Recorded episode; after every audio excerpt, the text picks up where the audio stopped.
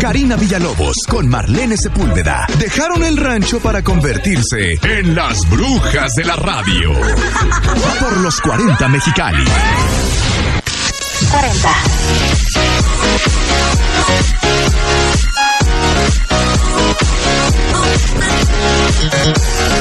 Jueves de brujas de radio anunciado estaba y por acá se encuentra ya Karina Villalobos. Hola. Respirando apenas.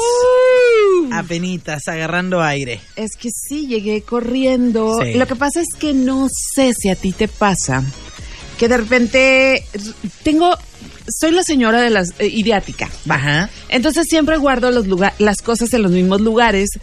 Sobre todo, no porque sea la más ordenada, sino porque cuando no lo hago así. No las no encuentras las- y te Y pierdes. fue y uno todo. de esos días donde no me acordaba dónde había guardado la grabadora, no me acordaba dónde estaba el chaleco de Rufina. O sea, era como. ah, ah, y Todo ya. un caos. Ajá, pero además. Pero estoy bien, ¿eh? Estoy contenta. Qué estoy bueno, contenta. qué bueno. Pero además hoy me pasó algo, muchachos, que sirva de advertencia. Resulta que eh, tramité online mi permiso de para viajar a Estados Unidos. Ajá. Y ya ves que- se tiene que hacer ahora. Ajá, ya ves que de todas maneras tienes que ir Sí. y decir, oye, ya lo tramité, bla, bla, bla. Entonces dije, una y media de la tarde, no hay fila. Go Ajá, for it, girl. sí. Entonces llegué muy feliz, cuatro carros. Le digo al oficial, oye, vengo por esto. Claro, pásale para acá. Ya le- a la garita a este. A la dos, ajá. Le doy la vuelta y el señor que está en la, en la garita, En ahí en una entradita, me dice su licencia. Y yo, sí, claro. Y luego me dice, tu licencia se venció antier. Y yo, ah, ¿sí?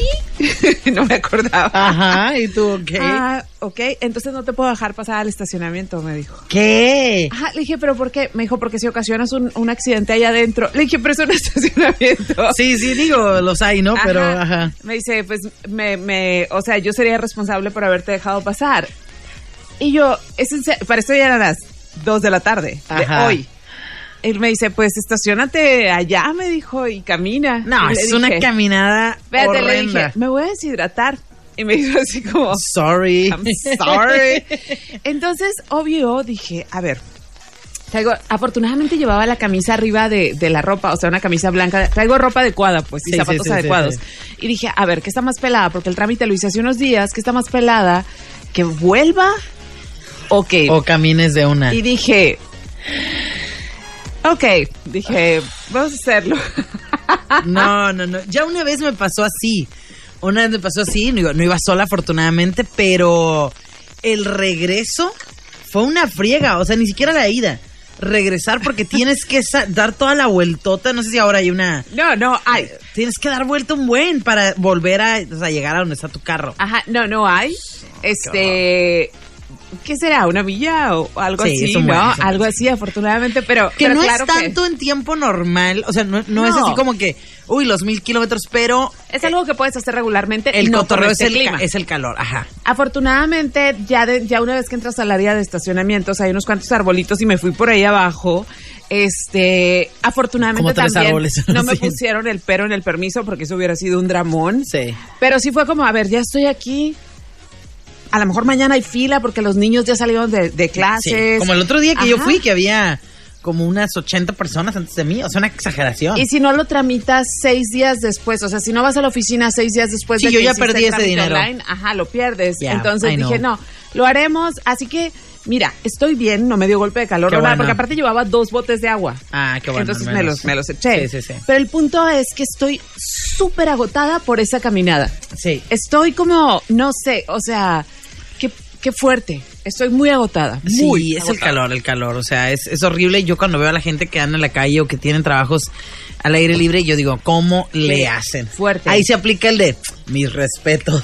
Sí, totalmente. Y luego lo loco es que cuando estás en esa situación extrema, mientras está pasando, no lo sientes mucho. Ya, o sea, sí, mientras sí, sí, está sí, pasando, sí. como que tu cuerpo activa todos los elementos de Para que aguantes. Pero cuando te sientas o cuando llegas a un lugar que ya está más fresco, empiezas a sentir como toda la descompensación del cuerpo. Claro que para minorar mis penas me compré una malteada de vainilla. Dije, ocupo azúcares. Ocupo Qué rico. Uy, tengo tanto veo como una, una malteada. Quería algo especial, pero no había sabores especiales. Mm. Entonces, bueno, entonces, bueno, eso, además cumplí años el lunes. Sí, este, soy Barbie vieja. Dejémoslo en Barbie, Barbie locutora, Barbie historiadora, Barbie podcastera, no sé. Sí, pero opté por Barbie vieja. Vieja. Los cumpleaños, estoy muy feliz de haber cumplido años, como siempre, muchas gracias. Sí, sí. Pero bueno, hoy nos vamos a subir al tren de Barbie Hammer. Barbie Hammer. Primero que nada, yo sé que tú ya viste la película hoy. ¿Con- ¿Por qué lo dices?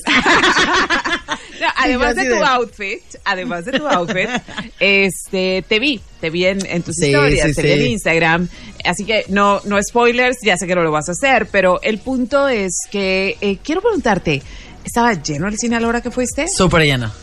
¿Los hombres iban vestidos de rosa? La mayoría. Eso me fascina, ¿sabes? Sí, sí, sí, sí. Es que miren, ustedes pueden decir, ay, viejas ridículas, ahí van con su cosa de Barbie. ¿Y ustedes no quién qué". le dice cuando van vestidos de Star Wars? Cuando van vestidos de superhéroes. Espérame, de Spider-Man y panzones. Perdón, no quise ser mala.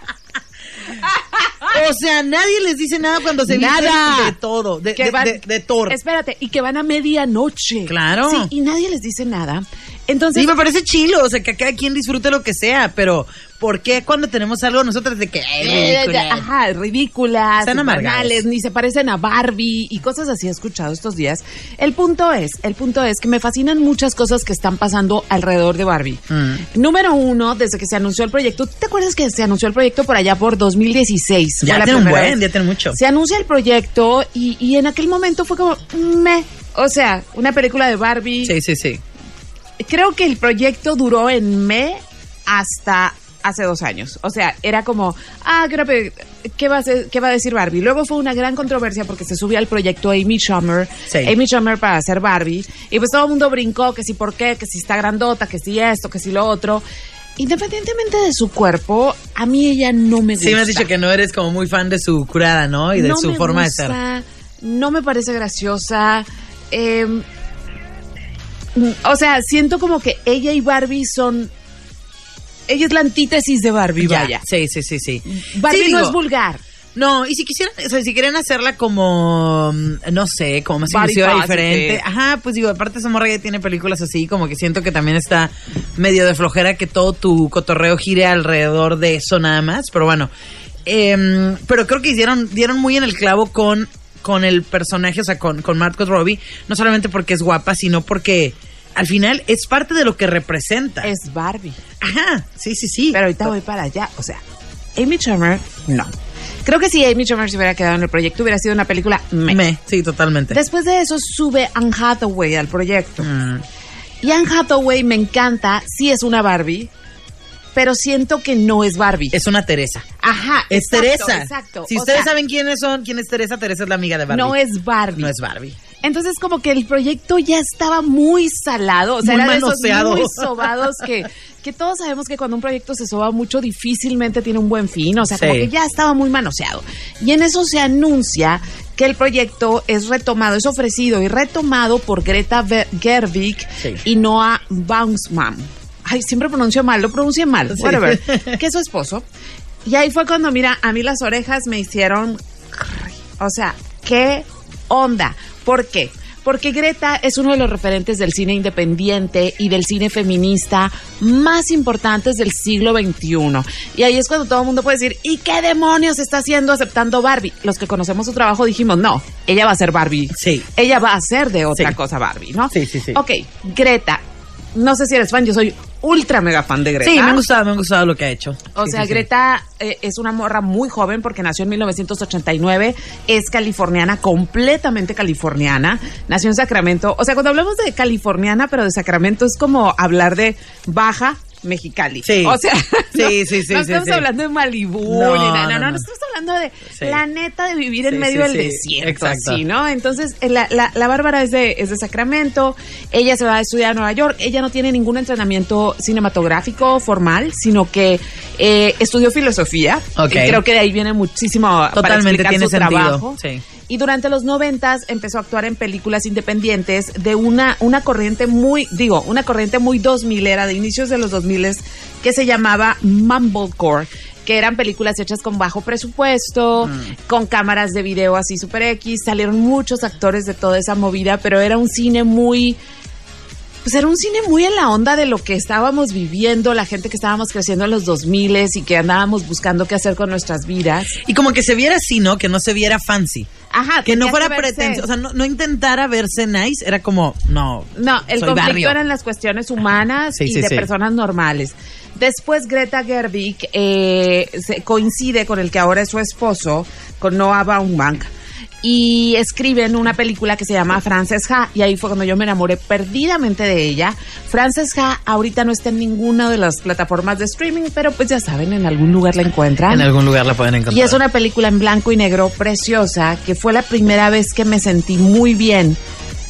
¿Cómo lo voy a explicar? Creo que Greta es esa vieja que ha hecho personajes y ha escrito personajes donde no ser la morra más perra está bien. Sí, ¿no? Como no, no, no siempre este personaje femenino, que lo empezaron a explotar mucho y sobre todo, por ejemplo, en, en estas movies de... Girl de- boss. Ah, o de superhéroes así, como todos los hombres que te rodean son unos idiotas y tú eres la que sabe resolver todo, pero, pero tienes que ser así odiosa, mala onda, eh, nefastona, ¿no? Así como que, Ajá. ¿por qué? O sea, digo, puedes ser poderosa, puedes ser fuerte sin maltripear a todos los que te rodean, ni ser odiosa, ¿no? Ajá. Puede Sí, haber ese como- equilibrio. Era como eso, tenía ese contra. Si eras una mujer poderosa, tenía ese contra. Y si no, ¿cuál es el Eras chiste? dejada. Y si no, ¿cuál es el chiste de ser morra? Ajá. Si no eres la más perra de las. Si no eres de- la que aplasta a todos Exacto, con ¿cuál tus es tacones. el chiste de ser morra. Exacto. Entonces creo que ella empezó a escribir estos personajes donde, güey, está bien Exacto. ser morra, que quiere cosas normales y eso no me quita ni lo morra ni lo feminista. O sea, no tengo que ser la que es la jefa de todo. Sí, pues. sí, sí. Entonces eso a mí me, me, me atrapó de ella y también la vi actuando muchas veces. Después hizo Lady Bird. Que yo, yo creo que, mira, nunca lo he comentado contigo, pero yo creo que esa película la amas.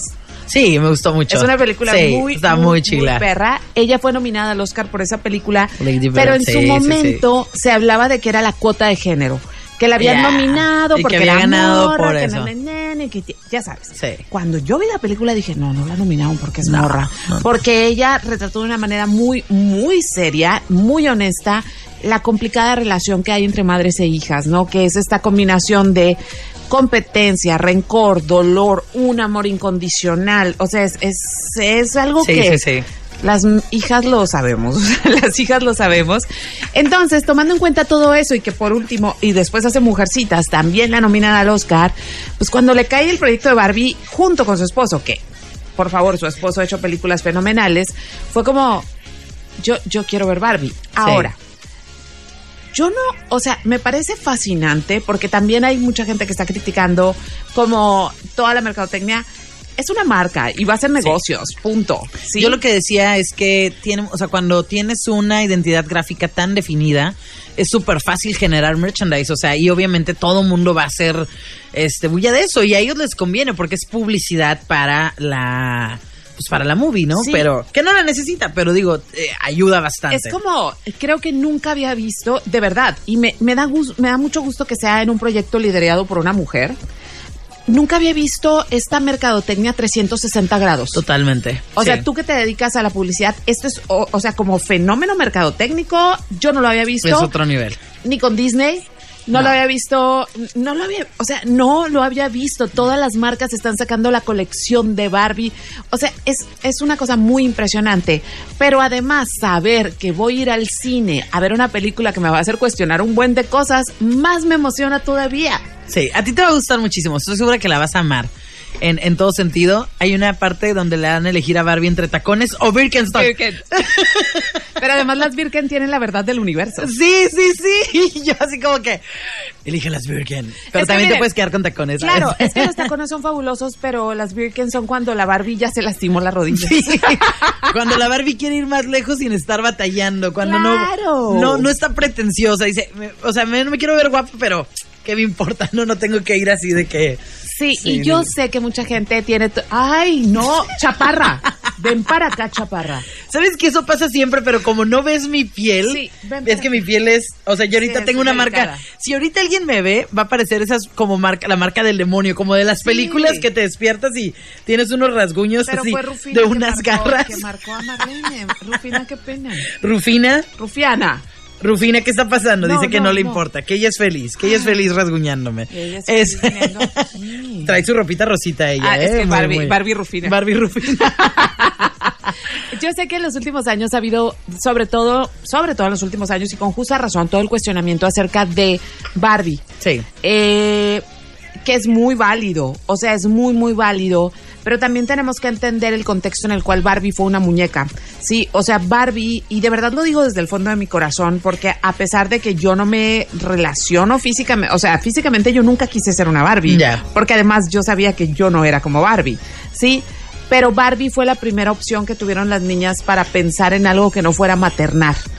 Ajá. Y eso sí, sí, sí. revolucionó completamente el mercado. Yo tuve muchas Barbies, nunca jugué con Barbie. O sea, yo no, ñe, ñe, ñe, ñe, no. Ay, ¿qué tal? Para mí Barbie era una cuestión de orden y de, de orden y de neurosis. Ok. O sea, tenía un librero en así de tres Ajá. pisos y tenía una boutique y tenía una casa y tenía y todo estaba acomodado.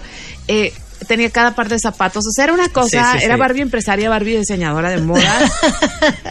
Hasta que, y luego mis hermanas se metían y me, me quitaban los zapatitos, ya sabes, hacían Sí. cosas malas con las Barbies. Era, para mí era el acabose porque era una colección que a mí me había llevado muchos años. Ok. Y un día, impecables mis Barbies. Sí, sí, sí. Y un día decidí que ya era grande y que se las iba a dar a mis hermanas, mis Barbies. Mala idea. Sí, porque ¿sabes cuánto duraron? Nada. Ni dos días. Se volvieron la Barbie rarita de la En dos días ya La Barbie estaban despro- la Barbie rapadas, tranquila. Yo nunca entendía a las niñas que hacían eso. Yo no fui así, jamás. No, para mí eran, o sea, me gustaba mucho como todo el encanto porque cuando yo crecí, que yo crecí, o sea, yo crecí antes que tú, Barbie no tenía tanta, o sea, Barbie sí era muy, era muy grande el fenómeno Barbie o la comercialización Sí, sí, sí. de Barbie, pero no se sacaban tantas muñecas al año. Estamos hablando de que salía, salían dos o tres muñecas por Sí. año nada más. Ahorita salen montones. Ajá, y entonces había una que era muy sporty, había una que tenía un vestidazo de diseñador, lujo, ajá. había una que tenía una profesión extraña. Entonces, a mí, por ejemplo, la Barbie, esa playera, no, a mí Barbie playera no me gustaba. Ni ¿Por qué? Porque, porque nomás tenía un traje de baño, no tenía encanto. Esas En que te daban de relleno. Ajá, en Sí. cambio Barbie, Barbie camafeo, Barbie, o sea, Sí. Barbie asesora, Barbie astronauta, esas eran Yo mis tuve Barbies. una de la de los de los la de los 50 o 49, la que tenía el cabello todavía chino. pintado, ¿no? El pintado. Ah, que no tenía pelito el, el todavía. de las primeras, de las del ojo rasgado. Yo tenía una y era mi mayor tesoro en mi colección ¿Y de qué pasó Barbies. con ella? Entre cambios de casa y todo eso se, se perdieron. Porque pero esa, esa de valer Sí, un sí, sí, sí. dineral Y esa la encontré en un, en un tianguis. Wow. La encontré y yo, yo así desde chiquita, pues así súper yo, yo sabía que era una Barbie de colección. Y le alcancé a ver el año y creo que decía 49 o 50, No, es, algo así. es de las primeras. Ajá, era de las bárbara. primeras. Y era, y era, tenía el cabellito pintado, el ojo así como muy y muy todo. Y la, la cuidaba muchísimo, pero se perdió. Digo, yo les contaba hace rato al aire que llegué a tener 100, que fue mi número máximo de... Yo no y las perdí, o sea, las perdí entre todo eso. Pues no fue como que me deshiciera conscientemente, no tenía hermanas, no tenía primas, al menos no que me llevara como para dar ni sobrinas ni nada. Creo que se fueron perdiendo, vendiéndose, cosas por el estilo. Pero, pero me encantaría todavía tenerlas. Tenía una tía que cuando yo estaba chica y ella tenía como setenta y tantos y tenía una colección Wow. con casas y todo en una casa, aparte su casa era todo increíble y yo entraba a ese cuarto y era como ¡ah! mi sueño dorado. o Sí, sea. de verdad. O sea, sí, sí entiendo muchas cosas, muchas, muchas cosas que eh, fueron dañ no dañinas, pero fueron un tanto discriminatorias para ciertos sectores Claro. de la población. Pero yo sí les puedo decir, y no estoy justificando absolutamente nada, yo sí les puedo decir que como niña fronteriza, para mí Barbie fue algo Sí. muy padre. O sea, fue, fue algo emocionante, fue bonito de tener. Entonces me gusta mucho que esa misma muñeca hoy se convierta en cuestionamientos filosóficos más serios, hasta Sí, donde veo. Mucho más complejos y, y, y sí, sí manejan una parte del físico, pero yo decía que la película no se centra tanto en eso. Sí, porque hay Barbies diversas, ¿no? Ajá, pero aparte de eso, no es como. No siento que le den tanto el peso a ese tema A que ya se ha hablado mucho. Es más una cuestión eh, el- la Barbie es un pretexto para hablar de lo que vivimos realmente. O sea, así lo veo yo y sí se trata, trata el tema del feminismo, de los dudes, de los hombres siendo hombres y todo eso, pero de una forma muy divertida. O sea, de una forma en la que, sí. o Aparte, sea, el elenco está elenco es lo precioso. máximo, es lo Y la otra cosa que quería decir antes de que cerremos con Barbie, porque traigo más chisme, es que dos cosas muy importantes de la película. Número uno, no se usaron eh, escenografías digitales. todas son reales. Todas son reales y eh, la producción de Barbie causó una crisis de pintura rosa Un en el desabasto. mundo. Exactamente. En el mundo. Así es. Entonces, bueno, hasta aquí cierro con Barbie. Ya la otra semana le platicamos. Por favor, por favor. Porque yo voy mañana en la noche. ¿Sabes que Nunca me había pasado en la vida que he estado como, ¿qué me voy a poner para ir? Nunca en la vida. Pero adoro el tren de. Sí, totalmente, hacerlo. totalmente. Fans, así que. ¿y Barbie sabes que se- locutora. ¿Sabes? Sí, somos las Barbie Barbie locutoras. locutoras. ¿Sabes que se creó uno que era como. Como que se usó para como que si no tenías, si no ibas a ir con tus amigas y tu novio te invitaba, era como que novios le regalaron una Barbie y flores a las novias. Y como mi sobrinita, por ejemplo, creo que vi que puso en sus, puso en sus historias que su noviecito le dio como flores y una, con algo de la Barbie para invitarla. Está como que cute. Está cute. Está cute. Está ajá. pasando cosas lindas. Sí, y por sí, ejemplo, sí. Mi, mi hermana me dijo que mis sobrinos hombres, o sea, niños Ajá. de 9 y 12 años, le dijeron, oye, pero tenemos que ir de rosa. Ay, qué Entonces yo sé que los hombres con los que yo crecí en la vida hubieran dicho, vamos de rosa a ver a Vamos Barbie. o sea, no para nada. Y me encanta ver que estas nuevas generaciones ya no tienen este problema Sí. ni con Barbie ni con ni con el color. Exactamente. Así que sí, los colores son una tontería, amigos. No, no, no se engranen en eso. Pero bueno, vamos a un corte y ahorita volvemos con más aquí en los 40. ¿Quieres más? Entonces quédate con Marlene Sepúlveda en los 40. Marlene Sepúlveda en los 40 Mexicali 90.7. 40. 6 con 44 y después de Barbie, ¿qué viene? Pues viene que también se estrena Oppenheimer, de hecho es el fin de semana Barbieheimer. Barbieheimer. Eh, a mí me regalaron el día de mi cumpleaños en Glenda Campos, gracias, este, un pequeño pastel que era el pastel Barbieheimer. ¿En serio? Que era rosa con café. Ay, qué este, chido. Estaba delicioso, por cierto. Chiquito, delicioso, perfecto. Pero el punto es que viene este, la película de Oppenheimer, que es el otro gran, gran, gran estreno de la temporada y que es otra cara de la moneda y que obviamente muero por ver. Y eso, que yo no soy la fan number one de, de Nolan. Nolan. ¿eh? a mí sí me gusta soy. mucho Nolan. A mí me gusta mucho y no me gusta mucho. Ok. O sea, hay películas que amo Inception, que no me gusta. En- ¿Sabes qué me pasa con no, qué me pasó con Inception? Ajá. Que sentía que me estaba diciendo lo mismo muchas veces. Pero era sea, parte de, ¿no? Sí, era parte del Era Inception. parte de- de- Ajá, justamente, pero es como, pero cuando yo vi Interestelar, Ah, sí fue como, o sea, es una de las cosas más hermosas que he visto.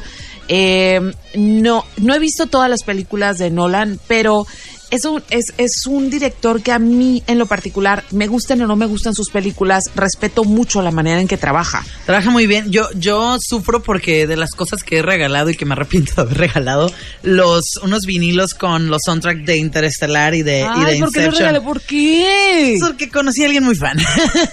el más fan de Nolan y el más fan de Inception y de, y de Y ya Interestelar. no los encuentras, de seguro. Creo que no, o sea, ajá, pero el soundtrack aparte es por Hans Zimmer. Ajá. Hans Zimmer hace unos soundtracks Sí, fabulosos y el de Interestelar es otro nivel, o sea. Bueno, pero bueno, son así muy buenas así películas. Pasa, así pasa cuando pasa, ¿verdad? Así pasa cuando sucede. Ey. Ey. Pues bueno, Nolan llega con Oppenheimer y es la historia del desarrollo de la bomba atómica. Este, obviamente, pues es triste que nosotros no la, no la podamos ver en IMAX porque originalmente es una película que se hizo en IMAX. con de las cosas, idea. o sea, otra de las cosas fascinantes como de ciertos directores es que sigan eligiendo eh, métodos que son muy complicados Sí. porque lo digital de verdad facilita muchísimo el trabajo de edición, el trabajo de disparo, lo hace mucho más barato, etcétera, etcétera, etcétera. Y de repente deciden, yo quiero trabajar esto porque quiero la nitidez, porque obvio, únicamente lo puede hacer un director que se hace, que prácticamente los estudios saben que se va a recabar el Totalmente. dinero. Sí, o sea, uno, uno perico de los palotes no puede andar Sí. pidiendo cosas por el estilo. Sí, no se pueden poner los moños. A mí me tocó ir a ver, eh, de hecho pagué para ver en Los Ángeles la de Hateful Eight de Tarantino, Ajá, que sí. esa la hizo con un intermedio y cuestión musical y todo. Eh, para que, pues para que nada más lo pudieran, o sea, ahí entonces te daban a la entrada como un librito donde venía en qué momento se iban a parar para poner la música, o sea, toda Qué esa parte.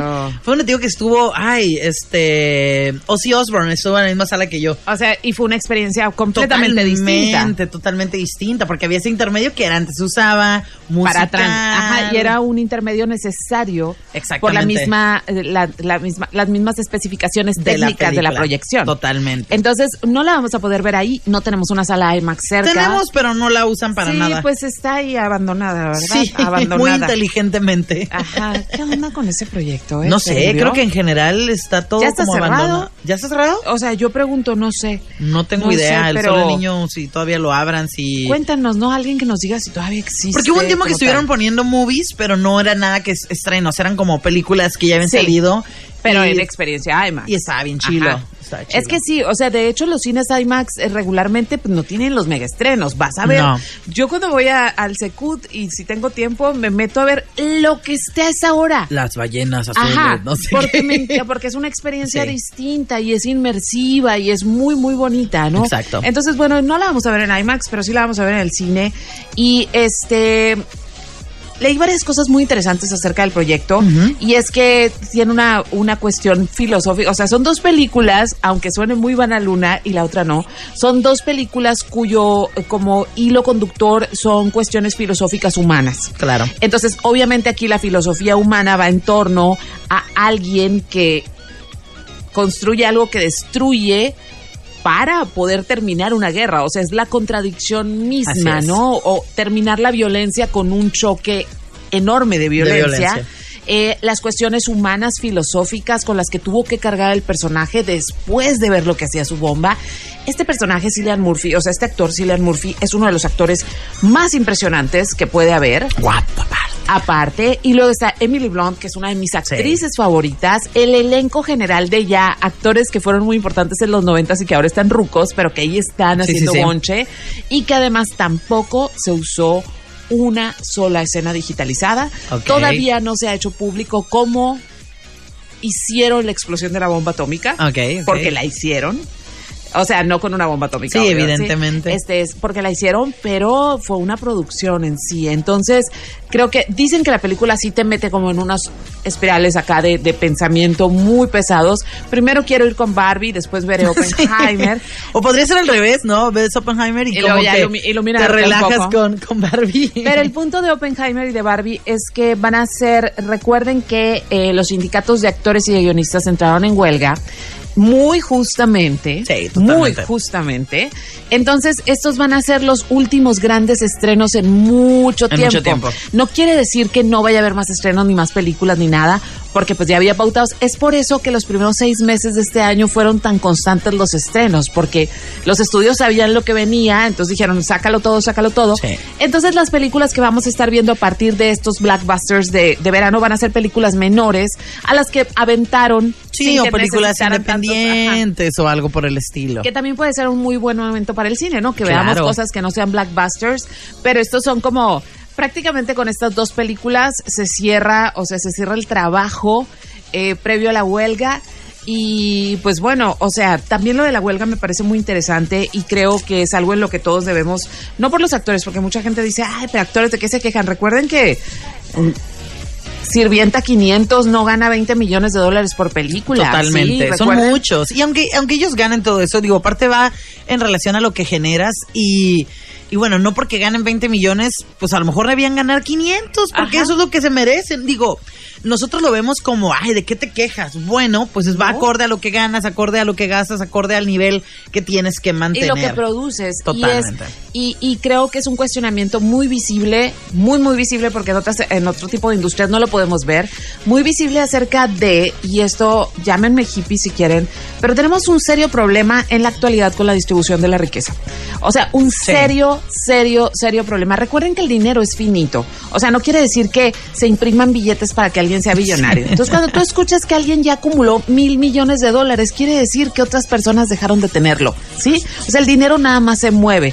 Pero durante la pandemia y después de la pandemia, parece que ese dinero únicamente se ha ido acumulando en muy pocas cabezas. Se estancó en ciertas manos que no son las demás. Y pues, y pues no, o sea, lo que, que lo, lo ideal es que tengamos vidas dignas y que sobre todo los trabajos, todos, todos, el que hagas, el trabajo que hagas te dé la posibilidad de llevar una vida digna. O sea, no hay nada más indigno que trabajar un chorro y no poder darte la dignidad de una vida a ti y a tu familia que sea lo mínimo. Sí. Lo mínimo. No estamos hablando de lujos. Lo mínimo en oh, perdón, sí, sí, sí. que debe ser desde alimentación, vestido, casa, este, casa, techo, sí, para vivir en lo mínimo humano posible. Entonces, había estaba viendo que había gente, o sea, de los extras que ganaban creo que 20 dólares al día, 10 dólares al día. Una cosa así bien exagerada que, que digo, mucha gente, y se aprovechan de que mucha gente dice, wow, mi sueño, ¿no? Estar ahí o lo que tú quieras.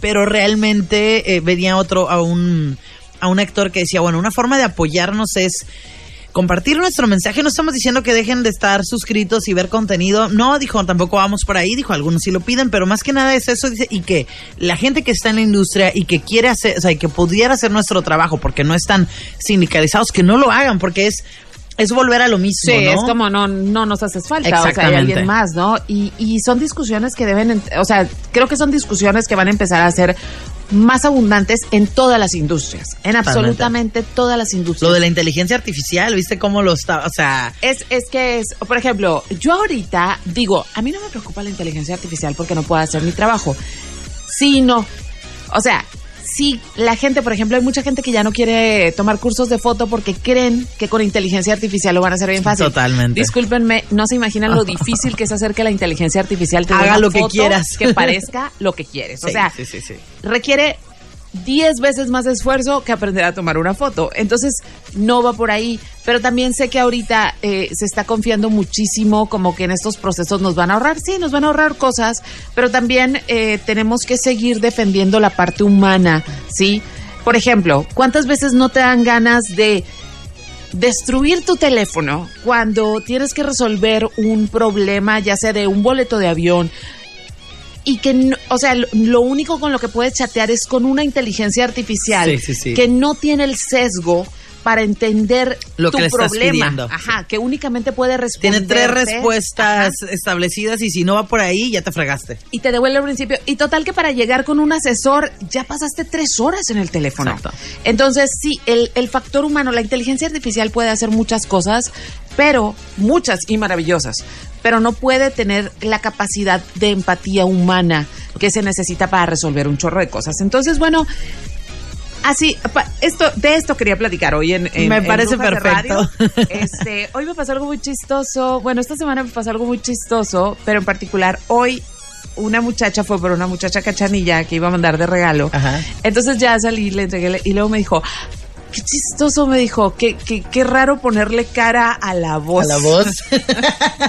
ya nos pueden ver ahí el último episodio se subió. No, no nos vean, no nos En Spotify. tan ojerosas. Ojerosas. Mañana, uh, vamos a grabar mañana. Sí. Parece que sí. bueno, voy, a, voy a ponerme corrector, ¿eh? Porque nos veíamos súper ojerosas. Sí, es que aparte es una luz complicada, creo, ¿eh? Creo que me usábamos la otra luz que usábamos antes. Ajá, sí. La, la teibolera. Sí, esa está, esa está, no está, no está tan teibolera. Ajá, entonces, bueno, ya, ya ver, vamos a irlo mejorando, prometido, prometido. Karina, ¿dónde te pueden encontrar? Pues me pueden encontrar en Karina Villalobos en Facebook, en arroba Srita9 en Instagram, arroba Srita9 en Threads y ya abrí mi cuenta de Twitter, pero no tengo nada en Twitter. Digo, en, TikTok. En TikTok. En TikTok, ok. Este, ya la abrí, pero si me quieren empezar a seguir, a ver luego qué hago ahí, es la cuenta de es La Karina Villalobos. La Karina Villalobos. Me encantó porque así me decían en la secu. La, Karina Villalobos. Sí, sí, sí. También la Marlene. La Marlene Sepúlveda. Aparte, siempre sabemos los apellidos. Claramente, sí, sí, sí.